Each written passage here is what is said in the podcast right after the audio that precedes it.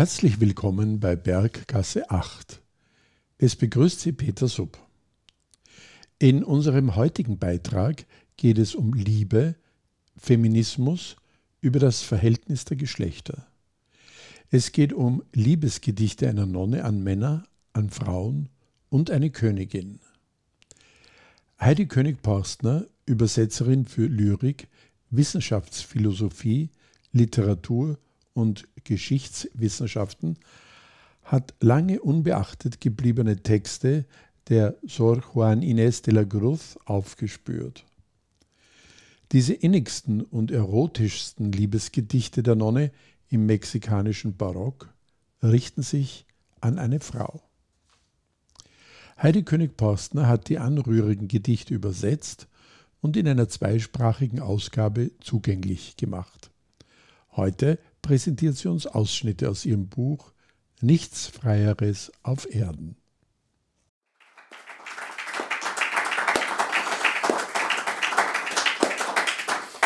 Ja, ich freue mich sehr. Ich möchte mich ganz, ganz herzlich beim Löwenherz bedanken. Äh, ich bin wirklich glücklich, dass ich heute hier sein kann. Ich möchte auch sagen, es ist in diesem Jahr, seit das Buch erschienen ist, meine 13. Lesung, aber die waren die ersten, die mich eingeladen haben. Ich habe mich Fragen zu meinem Horizont beantworte ich sehr, sehr gerne im Anschluss. Äh, ich möchte äh, dennoch anfangen, zunächst über die Frau zu sprechen äh, deren Gedichte ich übersetzt habe und euch erzählen, warum ich diese Gedichte übersetzt habe. Juana de la Cruz ist eine Frau, die außer im deutschsprachigen Raum weltberühmt ist. Bei uns ist sie das nicht, weil ihre Gedichte und ihre Texte nur in sehr, sehr geringem Ausmaß übersetzt worden sind. Zum Teil, so erstaunlich das scheinen mag, aus Brüderie. Es gibt ein Gedicht, das sie vor 320 Jahren geschrieben hat und das äh, für die Feminismusforschung weltweit also ein sehr, sehr wichtiges Gedicht ist. Ich glaube, es wird euch Spaß machen. Äh, und das äh, bisher mit Punkten übersetzt worden ist. Also mit Auslassungen dort, wo es um Prostitution geht, dort, äh, wo es zur Sache geht, wo Dinge direkt angesprochen werden. Ihre Liebesgedichte sind zum Teil übertragen worden zum Teil auch gut in die Sprache des 19. Jahrhunderts. Ich habe versucht, es in jetzige Sprache zu übertragen. Äh, das Erstaunliche daran war, es gibt sehr, sehr viele Liebesgedichte von Juana. Viele davon spielen mit dem lyrischen Ich. Deshalb werde ich da auch ein paar bringen. Äh, Im Original ist manchmal bei ihr nicht feststellbar, ist es ein Mann, der hier zu einer Frau spricht? ist es eine Frau, die zu einer Frau spricht. Also die Adressatin, der Adressat sind feststellbar. Das Ich sehr, sehr häufig nicht, das kann man sich aussuchen. Die Menschen, die Spanisch sprechen, äh, werden wissen, dass es eine Sprache ist, in der man kaum sagen kann, man sei müde oder betrunken, ohne sein Geschlecht zu verraten. Also es ist durchaus schwierig, das auf Spanisch so zu gestalten. Kurz äh, zur Biografie. Juana wurde ungefähr 1650 herum, ganz genau ist das nicht klar, im heutigen Mexiko geboren. Damals war das das sogenannte Vizekönigreich Spanien, also die spanische Kolonie, circa 200 Jahre nach der Eroberung. Gelebt hat sie auf einer Hacienda, auf einem Bauernhof, direkt äh, in der Mitte des Vulkans, also zwischen der Spitze und zwischen dem Meeresspiegel. Äh, das Gehöft hieß Nepantla das ist ein Nahuatl-Wort und bedeutet dazwischen, in der Mitte, beschreibt also die Lage des Hofes. Es ist ja häufig gesagt worden, dass sie in eine arme Familie geboren wurde, was äh, allerdings einer Geschichtsschreibung entspricht, die nur Eliten berücksichtigt. Wenn man sich die Gesellschaft Neuspaniens vorstellt, so zerfällt diese Gesellschaft einerseits in, in Spanier, auch Spanierinnen, allerdings nicht besonders viele. Äh, diese bildeten die Beamtenschaft, die Oberschicht. Wichtige Posten durften ausschließlich von Spaniern besetzt werden. Kreolen, die kreolische Schicht, waren Menschen, die zwar auch Spanisch waren, äh, aber bereits in Mexiko geboren, was sie irgendwie zu vermuteten Mischlingen machten, machte. Und ja, also es hatte nicht denselben Stellenwert. Dann Indios, und also die, die indianische Bevölkerung, äh, die seit Mitte des 16. Jahrhunderts offiziell nicht mehr versklavt werden durfte, es dann auch nicht mehr wurde. Äh, stattdessen wurden schiffeweise äh, schwarze Menschen aus Afrika in die Kolonien geschleppt. Das heißt, es gab auch noch eine erhebliche schwarze Bevölkerung.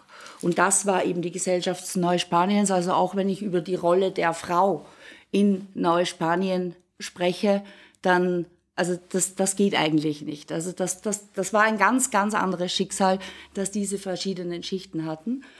Juana war als Kreolin im Grunde nicht so schlecht angesiedelt. Äh, sie hatte einen Vater, über den nichts bekannt ist, als dass er vermögenslos und Baske war und der kurz nach ihrer Geburt auf immer verschwunden ist, unter vermutlich nicht sehr ruhmreichen Umständen.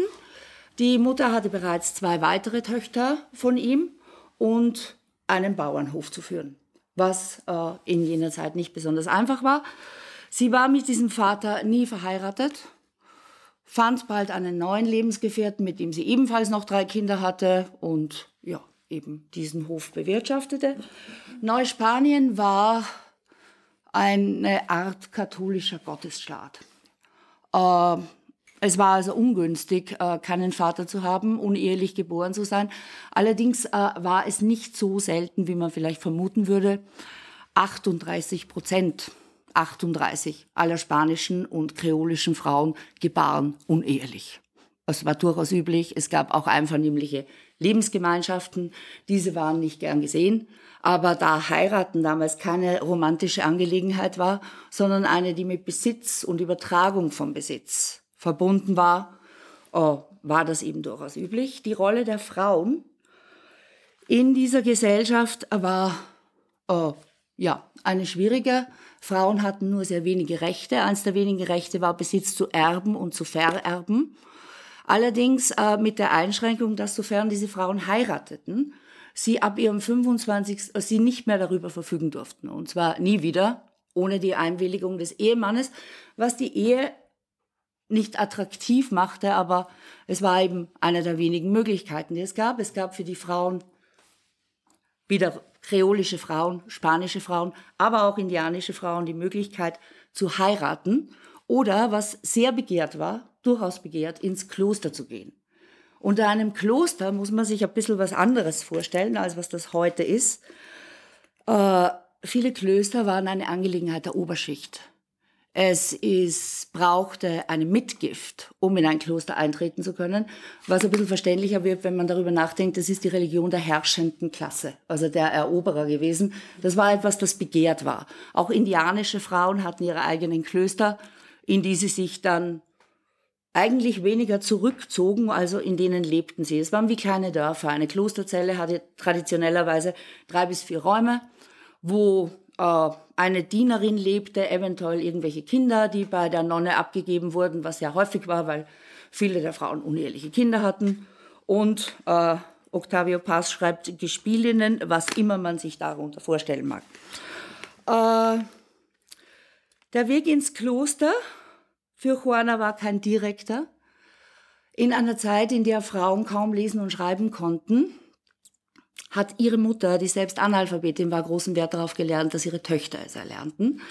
Dieses Mädchen hat es äh, in sehr frühem Alter gelernt. Sie hat früh an Gedichtwettbewerben teilgenommen. Sie wollte unbedingt, sie hatte den Traum, an die Universität zu gehen, nach Mexiko in Männerkleidern äh, verkleidet, um dort allerlei Wissen zu erwerben. Sie war damals acht oder neun Jahre alt. Der Wunsch wurde ja allerdings eben dadurch nicht gewährt. Äh, ich habe durch Recherchieren festgestellt, dass das in Spanien tatsächlich zwei, drei Frauen getan haben. Also dieser Wunsch war kein ungewöhnlicher. Meist war nicht von Erfolg gekrönt. Äh, das Hochhalten äh, der Moral in dieser Gesellschaft, das möchte ich jetzt noch sagen, weil das jetzt wichtig ist, war Angelegenheit der Frauen. Also es war so, dass die Männer waren in dieser Gesellschaft da, um zu bestürmen, um zu erobern die Frauen äh, waren dazu da, die Ehre aufrechtzuerhalten, die Reinheit aufrechtzuerhalten, die Keuschheit aufrechtzuerhalten. Die Chroniken, die es gibt über die Frauen jener Zeit, zeichnen ein, ein surreales Frauenbild. Also es, es, es, gute Frauen sind, sind Frauen, die sich aufopfern und die dienen. Äh, die Almosen geben, die fallweise von der Jungfrau Maria oder anderen Heiligen heimgesucht werden dafür und, und denen Engel die Gnade gewähren, von einem Ort zum anderen transportiert zu werden. Und die Realität war natürlich eine vollkommen andere. Äh, Frauen konnten schwer unverheiratet sein. Das war eben die Geschichte. Also es gab die Ehe, es gab das Kloster und dann gab es noch die Möglichkeit, Unterschlupf zu finden bei einem männlichen Verwandten. Eine Frau brauchte einen Mentor. Es konnte ein Vater sein, ein Cousin, es konnte ein Beichtvater sein aber es musste ein Mentor da sein. Eine Schlampe, eine Hure oder was es da noch an schönen Wörtern gab für die Frauen, war weniger eine Frau, die ein auffälliges Sexualverhalten zeigte, denn das zeigten relativ viele. Also die Sexualmoral war nicht besonders rigide in dieser Zeit, äh, sondern eine, die sich eben dieser, dieser Ordnung verweigerte, dieser männlichen Ordnung. Und das konnte, das wurde sehr häufig mit großer Aggressivität beantwortet seitens der Männerwelt. Das heißt, es gab eben wenig Wahl und es gab zahlreiche Spottgedichte auf Frauen, die dem nicht gerecht wurden. Also die es nicht schafften, entweder in einer Ehe oder bei ihrem Onkel oder im Kloster oder sonst wo jenes Leben zu führen, das von ihnen erwartet wurde und die immer wieder auch daran schuld waren, dass die ebenso katholischen Männer ihnen quasi verfielen. Und ich möchte dieses Gedicht jetzt voranstellen. Als erstes von Juana. Ihr albernen Männer, wenn ihr die Frau an den Schandpranger stellt, so seht ihr nicht, dass ihr selber verursacht, was euch missfällt. In eurem maßlosen Drängen wollt ihr noch, dass sie sich ziert? Was kümmert euch denn ihre Tugend, wenn ihr sie zur Sünde verführt? Ihr zwingt ihren Widerstand nieder und hinterher seid ihr empört. Da flüstert ihr streng, sie sei lüstern. Sie, die eurem Drängen will fährt. Wenn ihr sie hofiert, dann wollt ihr sie leicht und zur Liebe begabt, wie Thais, doch keusch wie Lucretia, wollt ihr sie, wenn ihr sie habt. Was könnte noch seltsamer sein als solch verrücktes Betragen? Er, der den Spiegel verschmiert, will seine Blindheit beklagen? Ob sie euch erhört oder wegstößt, keiner macht es euch recht. Ihr spottet, wenn sie euch lieb hat. Doch weh, sie behandelt euch schlecht. Mag eine sich noch so sehr hüten, sie hat daraus keinen Gewinn. Weigert sie sich, ist sie undankbar. Doch liederlich gibt sie sich hin. Weil eure Dummheit kein Maß kennt, drum messt ihr mit zweierlei. Der Grausamkeit zahlt ihr die eine, die andere der Hurerei. Wie hättet ihr sie denn gerne, die Dame, die Frau eurer Wahl, wenn die Spröde euer Gefühl kränkt, die willige eure Moral? Jenseits von Leid und Empörung, ihr wolltet es so, meine Herren, ist's besser, sie liebt euch gar nicht. Ihr mögt euch dann gerne beschweren. Sie, von eurem Liebesgejammer beflügelt, ergibt sich der Lust, ihr habt ihr sie endlich verdorben, beklagt ihrer Tugend Verlust. Wer trägt denn die größere Schuld, wenn sündige Leidenschaft siegt, er, der sie drängt zu erliegen, oder sie, die dem Drängen erliegt? Und wer, trägt die größere Schuld, wenn man beide Vergehen vergleicht, sie, die fürs Sündigen Geld nimmt, oder er, der die Rechnung begleicht? Ihr wollt lieber nichts davon hören, dass man euch die Schuld dafür gibt? Dann liebt, was ihr aus ihr gemacht habt, oder macht sie zu dem, was ihr liebt? Hört auf damit, sie zu bedrängen, um mit mehr Recht, doch erst dann, den Stab über jene zu brechen, die von euch nicht ablassen kann. So viel Juana. Das ist das erste Gedicht.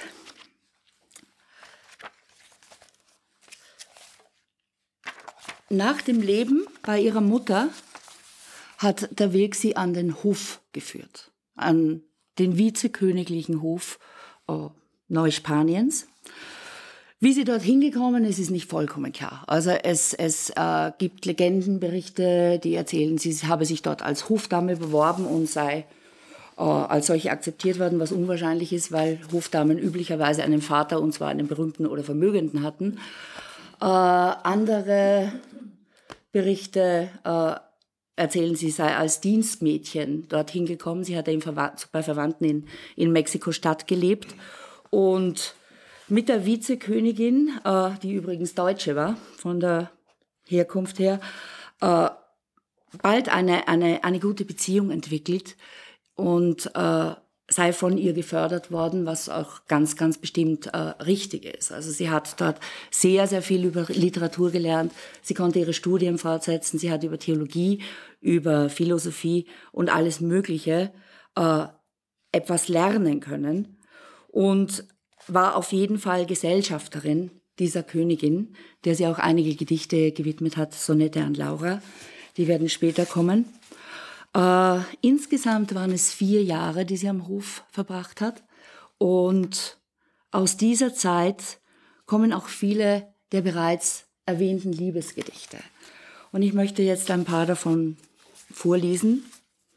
Und wie gesagt, das ist natürlich etwas, das ich ich werde das jetzt nicht dazu sagen. Es ist äh, so, dass das lyrische Ich manchmal männlich ist, manchmal ist es weiblich und manchmal weiß man es einfach nicht. Also man kann sich das jetzt auch aussuchen. Es sind so nette. Lisarda. Ja, zweifellos liebe ich dich, obwohl du mir wehtust. Doch merk es dir gut. Ich fühle nun beides. Liebe und Wut. Und diese Mischung verärgert mich. Find ich in mir Liebe und Hass für dich, so keines davon in erheblichem Maß. Denn macht erst die Liebe Platz für den Hass, so folgt, ihr bleibt weniger Platz für sich. Du denkst, es sei Verlass auf meine Liebe. Meinst gar, die Seele die dein war. Sie bliebe auf immer im Bann deines süßen Gesichts. Du irrst. Öffnet Liebe die Tür für den Hass, wird aus höchstem Gefühl zunächst Mittelmaß. Und bald schon aus Mittelmaß. Nichts. Ein sehnsuchtsvolles,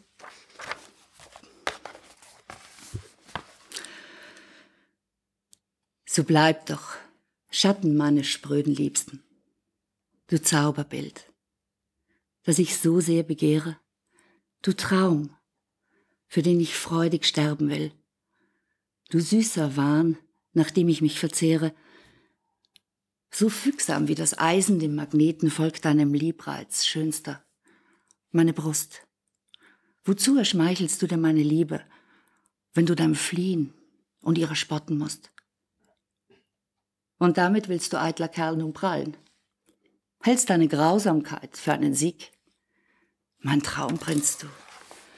Ich lass es mir gefallen. Meiner Umarmung magst du ruhig entfliehen. Was hilft's dir denn? Niemals entkommst du den Kerkermauern meiner Fantasien.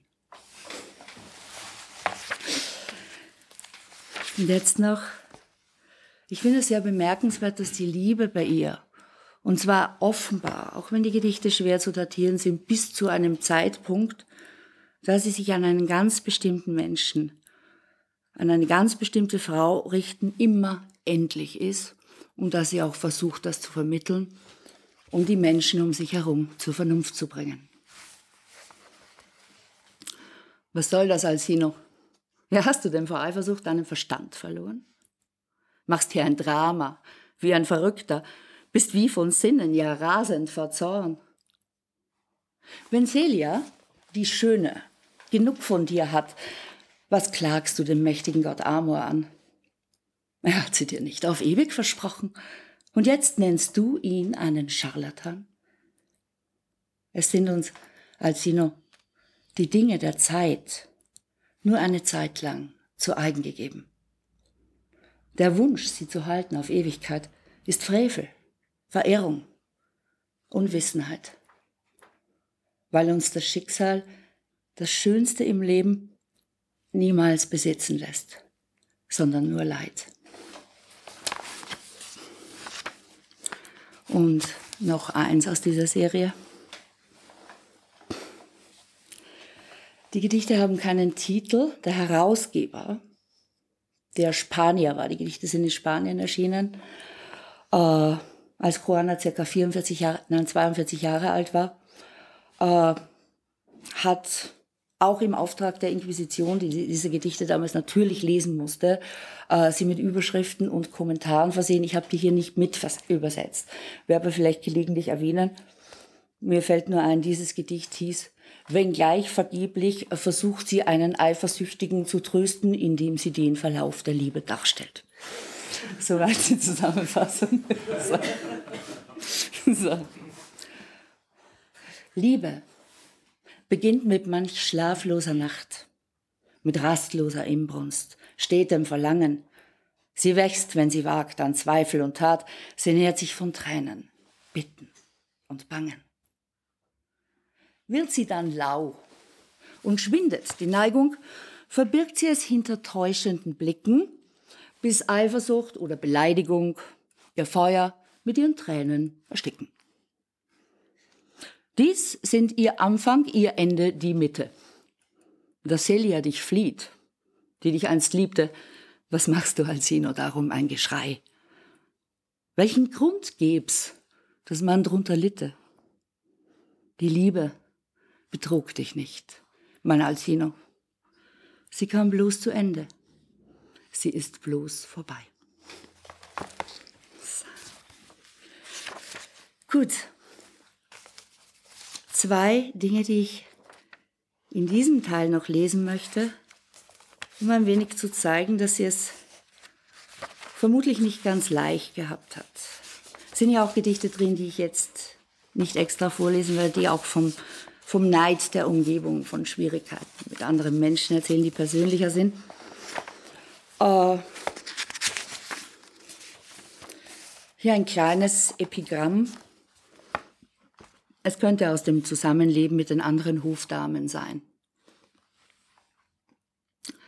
Sagst Leonor, die Siegespalme trägt man deiner Schönheit an. Die für Reinheit wäre besser, bild dir nichts ein. Denk lieber dran, das schenkt man dir Palmenwedel. Schönheit nicht der Grund sein muss. Das Zweiglein einer Kokospalme passt gut zu einer hohlen Nuss. Bezüglich des Vaters dürfte es Gerede gegeben haben. Einen unehrenhaften Vater sehe ich als Schande an, wenn ich für sein Leben könnte, was er für das meine kann. Barmherziger war deine Mutter, dir so reiche Wahl zu lassen. Such dir aus, welch Spross du bist irgendeiner wird schon passen. Also ich denke, die, diese Art Beschimpfung kennt man bis zum heutigen Tage. Ich möchte jetzt, damit mir die Zeit nicht zu kurz wird dafür, ich kann ja dann noch was anderes bringen, zu einem anderen Kapitel kommen. Und zwar zu den Gedichten an Maria Luisa, wie ich sie nenne. Angesprochen wird sie, also es war der richtige Name, Lissy oder Phyllis. Und zu diesen Gedichten möchte ich sagen, dass ich äh, mich ganz besonders freue, sie heute hier vortragen zu können. Es ist so, dass auch mir selbst, als ich angefangen habe, äh, Gedichte zu übersetzen, die ersten Gedichtbände zu kaufen, äh, kaum eines dieser Gedichte je untergekommen ist. Also es sind Wunder, das will ich nicht vorwegnehmen, ja. Es sind Gedichte von einer Frau an eine andere Frau, die sehr innig sind, die vom Wachsen einer Beziehung auch sprechen, äh, die eine Beziehung zwischen zwei Frauen durch eine lange Periode von acht Jahren begleiten. Und es sind insgesamt 40 Gedichte. Und erst in den letzten Jahren ist es irgendwem aufgefallen. Also haben sie wirklich etwas mehr äh, Anerkennung bekommen, als das eben äh, bisher der Fall war. Also sie sind eigentlich in den berühmtesten Gedichten ist höchstens maximal eins oder zwei sind vertreten und es sind über 40. Äh, zur Geschichte dieser beiden Frauen wäre zu sagen, Juana äh, ist nun schon seit zwölf Jahren im Kloster. Sie ist ins Kloster gegangen, äh, da das die beste Wahl für sie war. Sie hat am Hof gute Beziehungen gehabt, sie ist protegiert worden, sie hat jemanden gefunden, der eine Mitgift für ihr Kloster gestellt hat. Sie war traurig, eingesperrt zu sein. Es, ist, es gibt ein Gedicht, das über diese Isolation, über dieses nur mehr durch ein Gitter mit der Welt sprechen können, sehr wohl spricht. Also die Nonnen äh, in ihrem Kloster bei den Hieronymitinnen hatten an Komfort ungefähr alles, was man sich wünschen kann. Es war wirklich, sie hatte eine große Zelle, sie besaß äh, mit der Zeit eine der größten Bibliotheken der, ja, des Neuspaniens vermutlich. Äh, sie besaß astronomische Geräte. Sie traf sich regelmäßig mit ihren intellektuellen Freunden, Philosophen, Mathematikern, alles Mögliche, die zu festgesetzten Zeiten oder auch zu nicht festgesetzten Zeiten ins Kloster kamen, wo die jeweilige Nonne hinter einem Besuchergitter mit äh, den Freunden der Familie sprechen konnte. Und zwar war das zu jener Zeit es wird gegen Ende anders, gegen Ende ihres Lebens. Zu jener Zeit wurde das nicht besonders streng gehandhabt. Also das passierte einfach und das waren regelmäßige Einrichtungen. Die Gäste konnten auch bewirtet werden, da ist eben eine Bedienstete herumgelaufen und hat denen irgendwas serviert. Die Geschichte war, raus konnte man nicht. Es ist, äh, die Klöster waren wie kleine Städte. Wenn man sich Bilder ansieht von Mexiko-Stadt jener Zeit, dann ist das oft eingezeichnet. Und das sind riesige, riesige Areale, die nur Klöster waren. Es gab damals 18 Nonnenklöster bloß in Mexiko-Stadt. Also es war wirklich wahnsinnig viel. Äh, und es gab, was äh, vor allem den Kirchenherren aus Spanien, die wesentlich konservativer, zum Teil waren. Also gibt überall solche und solche äh, durchaus ein Dorn im Auge war, es kam zu einer gewissen Verweltlichung, äh, was jetzt vielleicht auch kein, kein großes Wunder ist, wenn man sich vorstellt, wie hoch der Prozentsatz war. Es gab in fast jeder Familie gab es zwei oder drei Frauen, die ins Kloster wollten oder von der Familie dafür vorgesehen würden und, und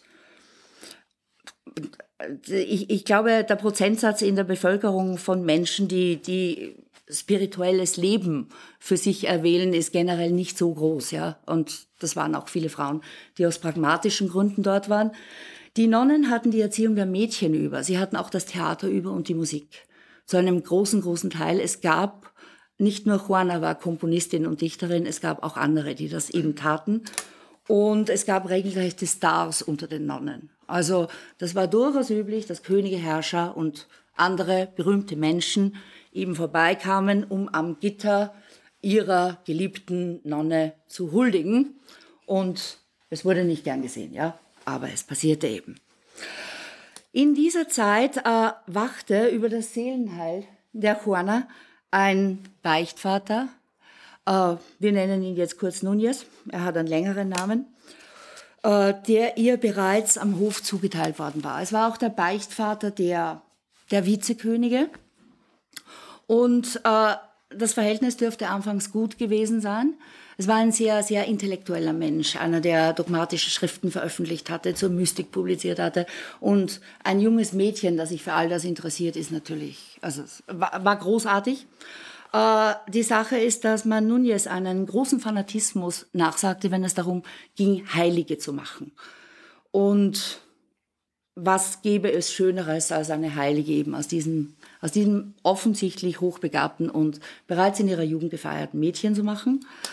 Äh, das sollte sich als schwierig erweisen. Ihr erster Klosterversuch scheiterte. Sie ist zu den sehr, sehr strengen Karmeliterinnen gekommen, die sehr weltabgewandt sind, wo man nichts anderes tut, als sich mit seiner Seele und Gott und was auch immer, also ich kann das nicht zu beurteilen, zu beschäftigen. Und sie ist dann eben in jenem Orden gelandet, äh, wo sie viele, viele, wirklich viele sehr schöne religiöse Stücke geschrieben hat und sonst ist nichts mehr nach außen gedrungen. Also nachdem ihre ersten Beschützer, die Vizekönige, äh, wieder nach, nach äh, Europa zurückgegangen waren und die Königin auch gestorben war, wurde ein Geistlicher eben zum, auch zum staatlichen Oberhaupt, ein Geistlicher, der ja sehr wohlgesonnen war.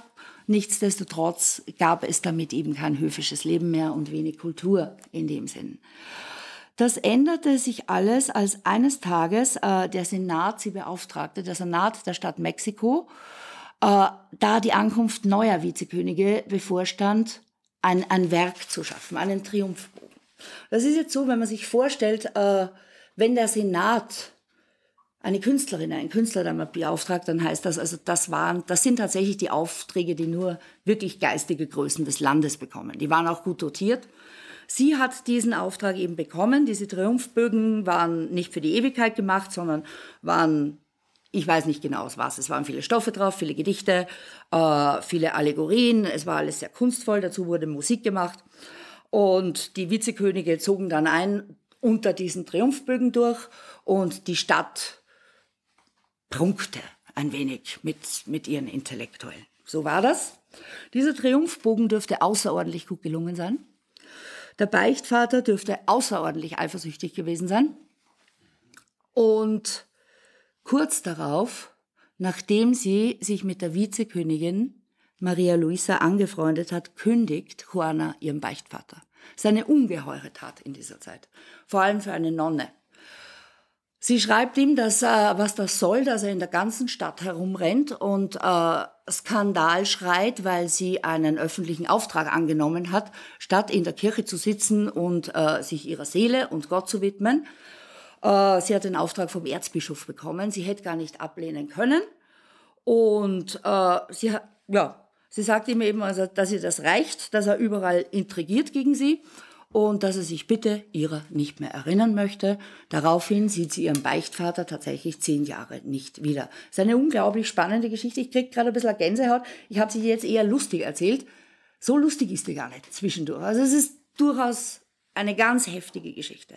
Und damit beginnt eine unglaubliche Blütezeit in ihrer Literatur.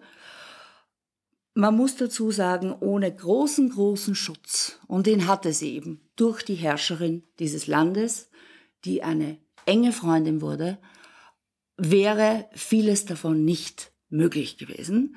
Also sie konnte schreiben, sie hat Stücke geschrieben, sie hat Komödien geschrieben. Das Komödienschreiben wurde, allein das Lesen von Komödien wurde den Nonnen damals verboten. Es gab aber auch Nonnen, die Komödien schrieben, das war sie. Und die Komödien wurden im Kloster auch aufgeführt und weil man nicht raus durfte, kamen die Menschen eben rein. Äh, das Ganze wurde immer mehr ein wenig skandalös, wie man sich vorstellen kann. Hinzu kam, sie schrieb theologisch.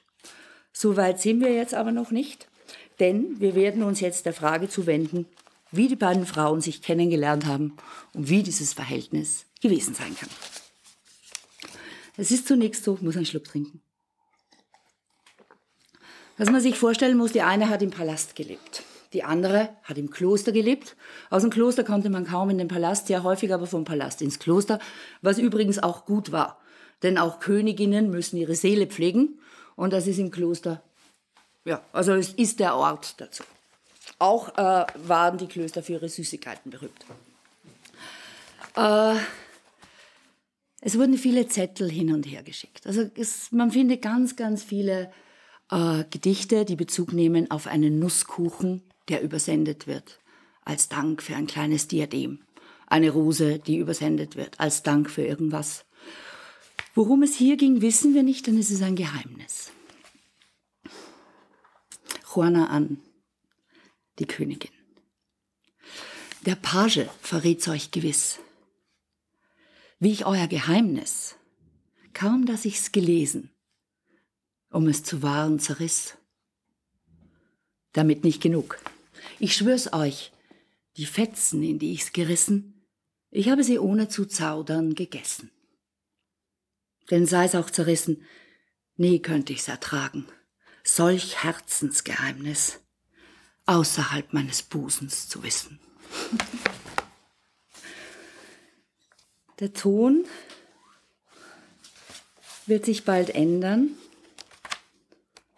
und dass das Empfinden, die Freundschaft, die Tiefe der Freundschaft auch irritierend gewesen sein muss und schwierig gewesen sein muss, zeigt vielleicht ein Gedicht, das ich, also speziell für diese Lesung, das ist sehr, sehr langes, mitgebracht habe. Und wo es darum geht, dass nach den vielen Besuchen Juana sich offensichtlich nicht mehr gemeldet hat. Eines Tages war Schweigen. Und in diesem Gedicht erklärt sie ihr Schweigen. Herrin, ich möchte dich bitten, dass du mein Schweigen verzeihst, falls was aus Rücksicht geschah dir nun als Kränkung erscheint. Denn mein Verhalten ist keines, das du mir vorwerfen darfst.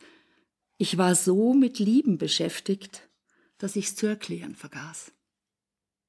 Weder verblasste die Sehnsucht, noch sollte Kälte dich kränken, als ich der Zunge das Wort stahl, um es dem Herzen zu schenken. Auch war an Erklärung kein Mangel, weil meine Leidenschaft dich dort in der Seele erblickte und dort in ihr drin zu dir sprach. In diesem seltsamen Sinnen lebte ich selig dahin. Lag es doch in meiner Hand, dich mir gewogen zu sehen. Ach, so verschlungene Pfade wählte die Hoffnung sich, dass sie dich menschlich machte, dich, die du göttlich bist. Oh, wie verrückt ich doch war, in deiner Gunst, deinem Leben. Es hat mich, ob schon fantasiert, fast in den Wahnsinn getrieben. Und meine brennende Liebe, von deiner Schönheit entfacht, hat, während sie sich dran labte, an die Gefahr nie gedacht. Vergib, falls es dreist war, mein Sehnen auf deine Reinheit zu lenken. Es gibt keinen Schutz für das heilige, gegen schuldhaftes Denken. So täuschte ich meine Hoffnung, bis ich sie wirklich wähnte, denn in mir drinnen, da fand ich alles, was ich ersehnte. Nun aber störst du mein Schweigen, nun herrschst du mich an zu sprechen. Nur dein Befehl war imstande, meinen Respekt zu durchbrechen. Und wenn deine Schönheit zu lieben ein schweres Verbrechen ist, dann bin ich viel lieber schuldig, als dass du mich gleichgültig siehst. Du wirst doch nicht in deiner Strenge sie, die dir es gestanden hat, gar nun wirklich ins Unglück stürzen, sie, die im Spiel glücklich war? Verurteilst du meinen Verstoß, war auch dein Erlauben schlecht. Denn ist es falsch zu gehorchen, so war dein Befehl nicht recht. Und ist mein Ansinnen schuldhaft, so sei mein Empfinden verdammt. Dich lieben ist ein Verbrechen, das ich niemals bereuen kann.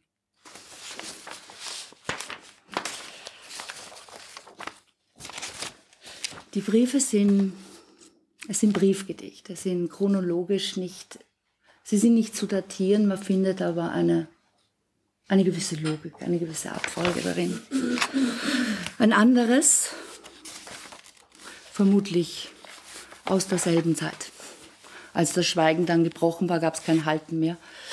Äh, in manchen Fällen sind das auch Auszüge. Die Gedichte gehen oft über acht Seiten. Das hier ist ein vollständiges gewesen.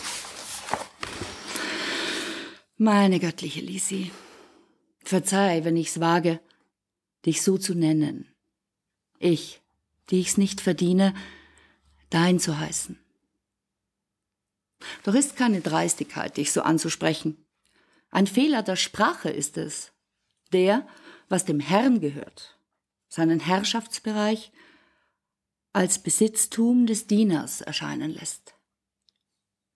Mein König, sagt der Vasall, mein Kerker, sagt der Gefangene. Und noch der niedrigste Sklave beleidigt den Herrn nicht, wenn er ihn sein nennt. Wenn ich dich also mein nenne, so nicht, weil ich will, dass man meint, du gehörtest mir, sondern nur, weil ich dir gehören will. Dass du so hoch über mir stehst, kann meinen Wagemut nicht hemmen. Keine Gottheit ist sicher vor dem Höhenflug der Gedanken. Es mag Würdigere geben als mich, Doch vom Himmel aus betrachtet ist selbst das tiefste Tal nicht ferner als der imposanteste Gipfel. Kurz, ich gestehe das Verbrechen, dich anzubeten. Wenn du mich dafür bestrafen willst, nur zu. Von dir ist Strafe Belohnung. Das habe ich besonders gern. Auch das ist vollständig. Zu dieser ganzen Korrespondenz dieser Frauen ist noch zu sagen, dass sie, das ist jetzt ein bisschen Werbung, ich möchte dafür eine Aufmerksamkeit schaffen, weil ich eigentlich der Meinung bin, dass das einen eigenen Band geben sollte. Äh, es ist so, dass äh, die Vizekönigin wird schwanger in Mexiko, vom Vizekönig selbstverständlich, ja. Äh, und diese ganze Zeit, diese Schwangerschaft, die Geburt, alles weitere, wird mit Gedichten begleitet. Es ist zum Beispiel so, dass während sie schwanger ist und man weiß jetzt noch nicht, wird es eine kleine Herzogin werden, wird es ein kleiner Herzog werden, äh, schreibt Juana, dass was immer es werden wird, also der kleine Herzog, die kleine Herzogin, niemals wird er oder sie mehr Reichtum besitzen als jetzt. Zwar wird er oder sie die ganzen Güter des Vaters erben, aber niemand ist reicher, als wer mit ihr so eng in ihr drin verbunden ist.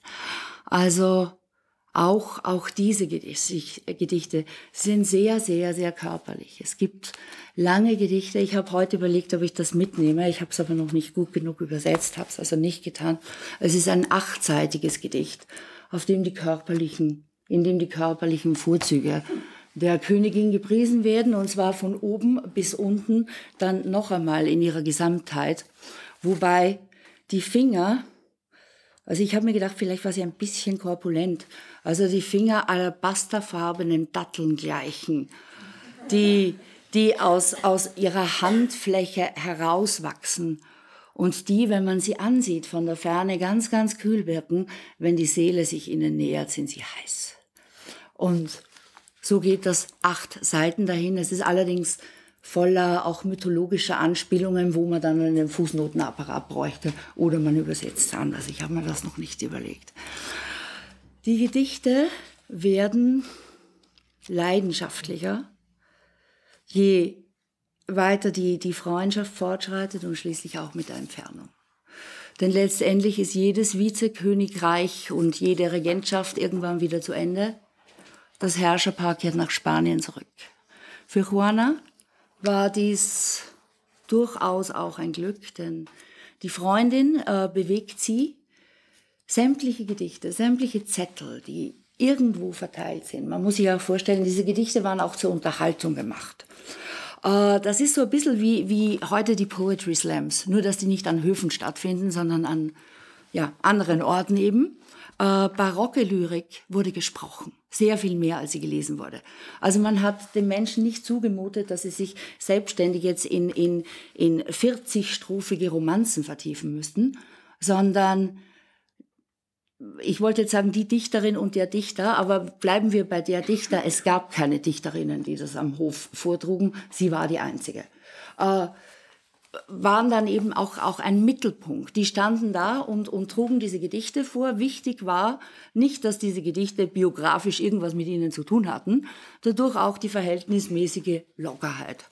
Also auch Juana spricht von enttäuschten Lieben, von fürchterlichen Fehltritten, die sie gemacht hat.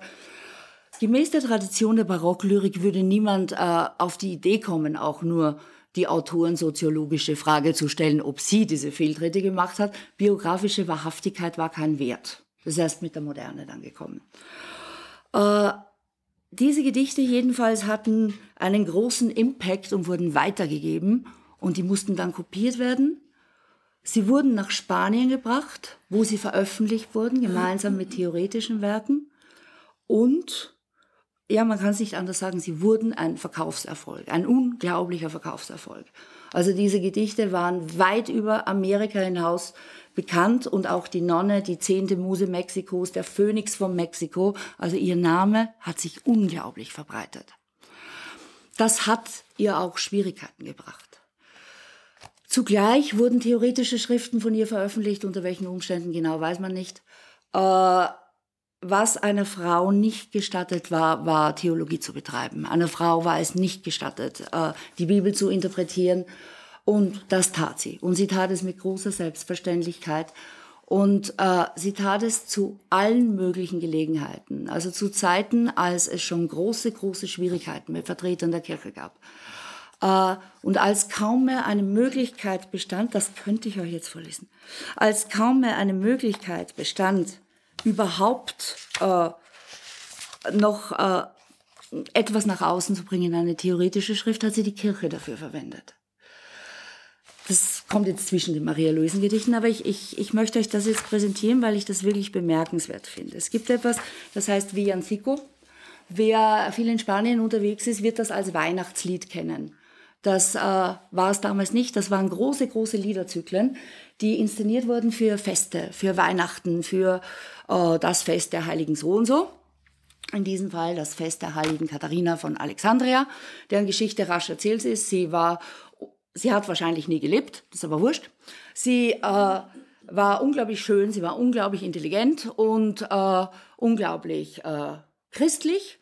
Und als Kaiser Maximinus in Alexandria die Christen verfolgen ließ, äh, versuchte sie ihn 18-jährig mit Argumenten davon zu überzeugen, dass er das nicht tun soll. Äh, das gelang nicht. Der Kaiser holte 50 Weise aus dem ganzen Land, die sie überzeugen sollten, dass sie sich irrt. Es gelang ihr, sie alle zum Christentum zu äh, bekehren, prompt. In, in, es ist nicht überliefert, in welchem Zeitraum, worauf sie alle getötet wurden. Und sie wussten vorher, dass sie getötet wurden. Es war ihnen egal, es war so wunderbar, zum Christentum bekehrt zu werden. Daraufhin wurde Katharina in den Kerker geworfen und gefoltert, was ihre Meinung nicht im geringsten änderte. Sie wurde an ein Rad gespannt, sollte geredet werden, das Rad zerbrach tötete die Folterknechte. Äh, und daraufhin bekannte sich die gesamte Menge, die sich das ansah, zum Christentum. Sie wurde enthauptet, ihr Kopf wurde von Engeln nach Jerusalem gebracht, wo das Katharinenkloster entstand und das ist das Ende der Geschichte. Das jedenfalls war eine ganz, ganz berühmte Heilige. Und zwar war das eine, der Juana nahe stand. Äh, aufgrund verschiedener Teile dieser Legende. Also ich führe die jetzt nicht noch mehr aus, das war schon lang genug.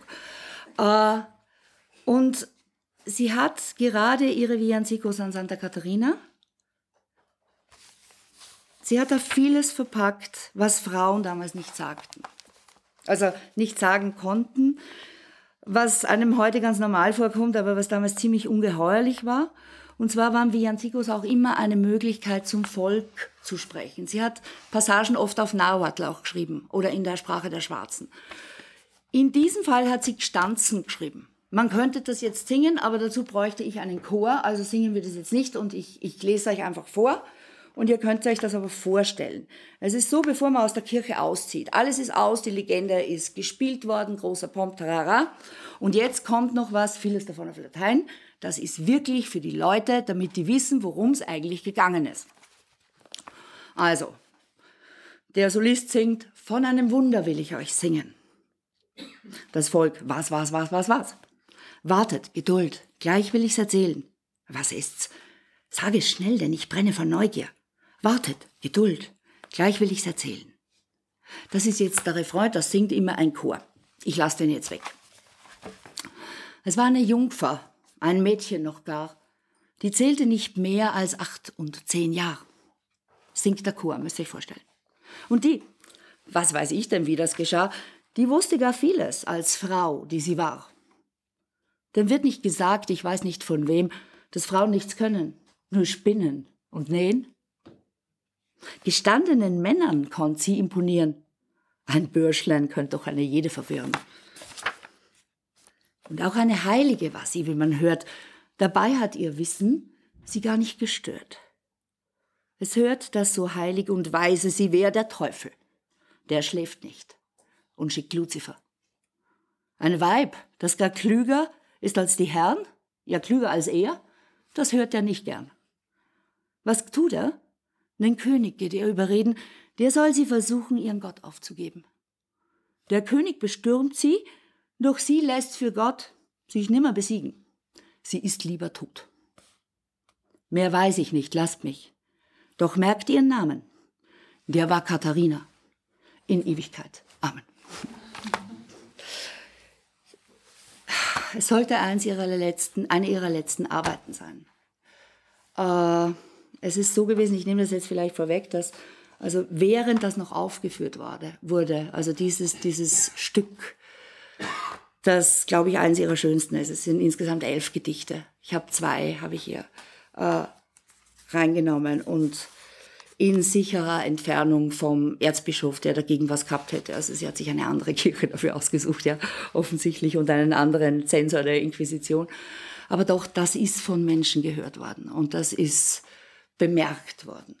Äh, sie hat kurz darauf für immer geschwiegen.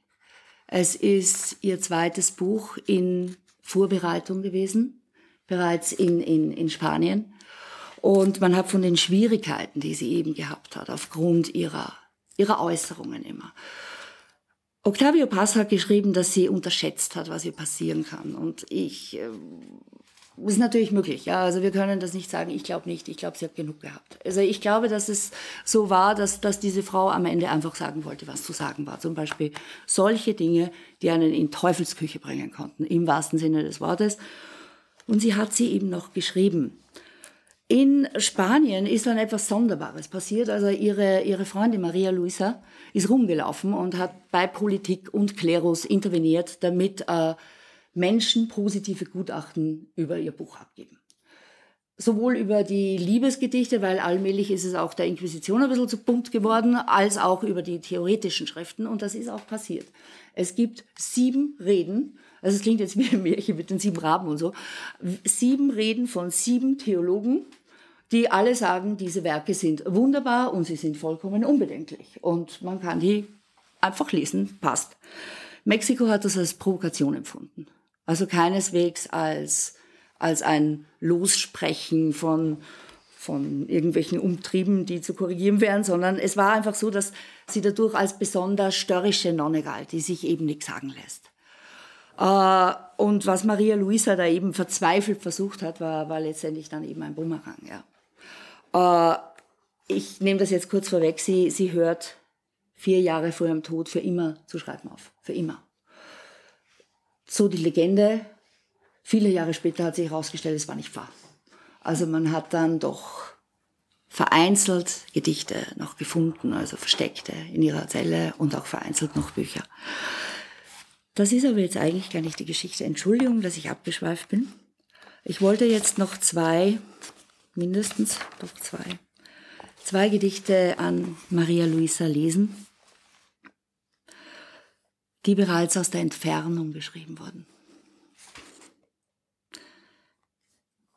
Ich, meine angebetete Phyllis, Göttin, vor der ich mich neige, deren Verachtung ich anbete und deren Strenge ich verehre, wie die schlichte Liebende, die blind die Flamme umkreist und kaum, dass sie ihr Licht berührt, in ihr umkommt, wie das unschuldige Kind, das sorglos mit den Fingern eines Messers Schneide streift, verführt vom Glanz des Stahls, das mit verletztem Händchen die Ursache dafür nicht kennend weint, weil man es ihm wegnimmt und nicht wegen des Schmerzes. Wie die Sonnenblume, die verliebt dem blonden Sonnenball folgt und ihm, dem Vater der Lichter, ihre Flammen zeigen will, wie die Luft den Hohlraum wie das Feuer die Materie, wie die Absichten ihr Ziel, wie alle Dinge der Natur, die ihr Drang nach Selbsterhaltung liebend in engem Banden vereint. Doch wozu? Wozu sich damit aufhalten? Wo ich doch dich liebe, Phyllis, dich. Und bei all deinen Vorzügen ist das hier doch nur Beiwerk. Weder, dass ich Frau noch fern bin, kann mich hindern, dich zu lieben. Denn du weißt, die Seelen kennen weder Fernsein noch Geschlecht.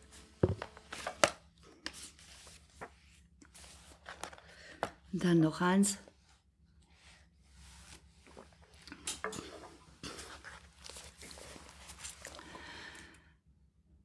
Wie könnte ich dich denn nicht lieben? So göttlich, wie du dich mir zeigst? Gibt es eine Ursache ohne Wirkung? Eine Fähigkeit, die sich an nichts beweist? Wo du doch das Allerschönste, das Größte, das Erhabenste bist, was das grüne Rad der Zeit in so vielen Umdrehungen gesehen hat. Warum hat meine Liebe dich erblickt? Wozu versichere ich dir meine Treue, wo ich doch Kraft jedes deiner Vorzüge deine Gefangene auf immer bin? Richte deine Augen auf dich selbst, was du in dir, in ihnen findest. Macht nicht bloß Liebe möglich. Es nötigt zur Unterwerfung. Inzwischen bezeuge die Sorgfalt, mit der ich mich hingerissen, in deinen Anblick vertiefe, dass ich einzig lebe, um für dich zu sterben. Soweit die Gedichte an Lissy. Gibt noch ein paar, aber kann man ja vielleicht auch lesen. Es ist noch, es gibt noch zwei, die ich noch lesen wollte. Und zwar das eine um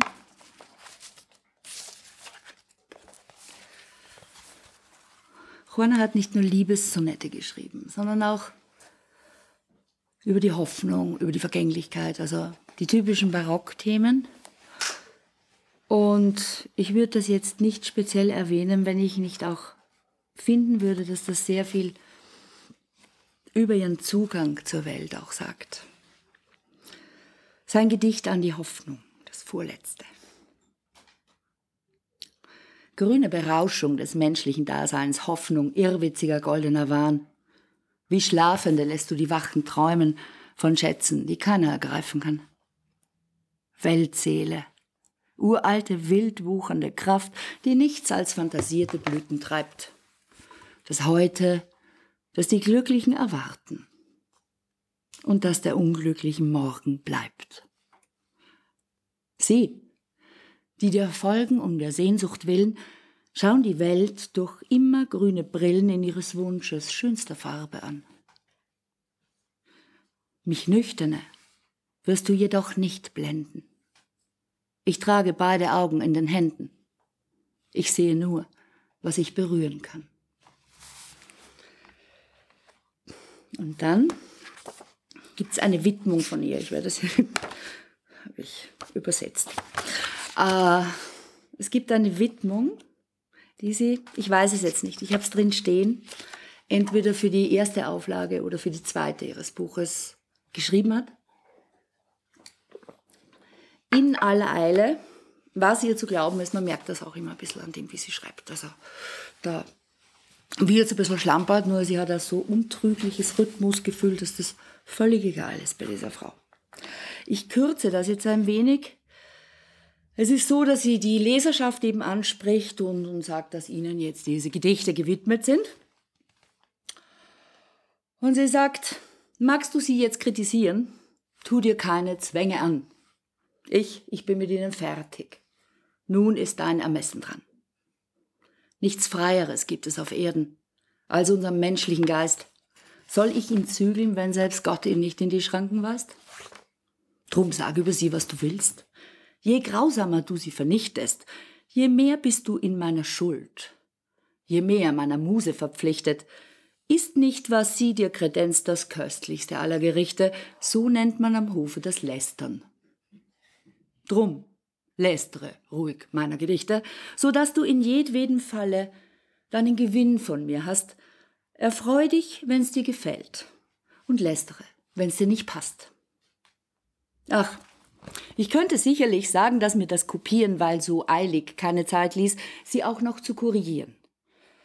Dass vom vielen, die dran werken, manch einer den Sinn verdirbt und aufgrund von schlechter Abschrift manch ein Wort zum Leichnam wird, dass ich in den kurzen Pausen zwischen meinen Standespflichten keine Zeit finde, meine Dichtung mit mehr Sorgfalt zu verrichten, dass ich kränkle, dass so wenig Muße für mein Schreiben bleibe, dass ich, ach, selbst diese Zeilen hier, die ich im Gehen schreibe, doch dies alles führt zu nichts.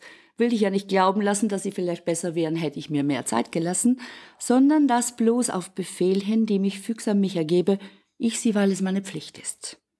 hiermit aus der Taufe hebe. Der Befehl kam von Maria Luisa natürlich. Ob du mir das glauben möchtest, kümmert mich daher nicht viel, denn am Ende glaubt doch jeder, was er eben glauben will. Adieu. Dir eine Stoffbahn zeigen, das ist alles, was ich tue. Wenn das Tuch dir nicht gefällt, lass das Bündel einfach zu. So viel zu den Gedichten von Juana. Herzlichen Dank fürs Zuhören.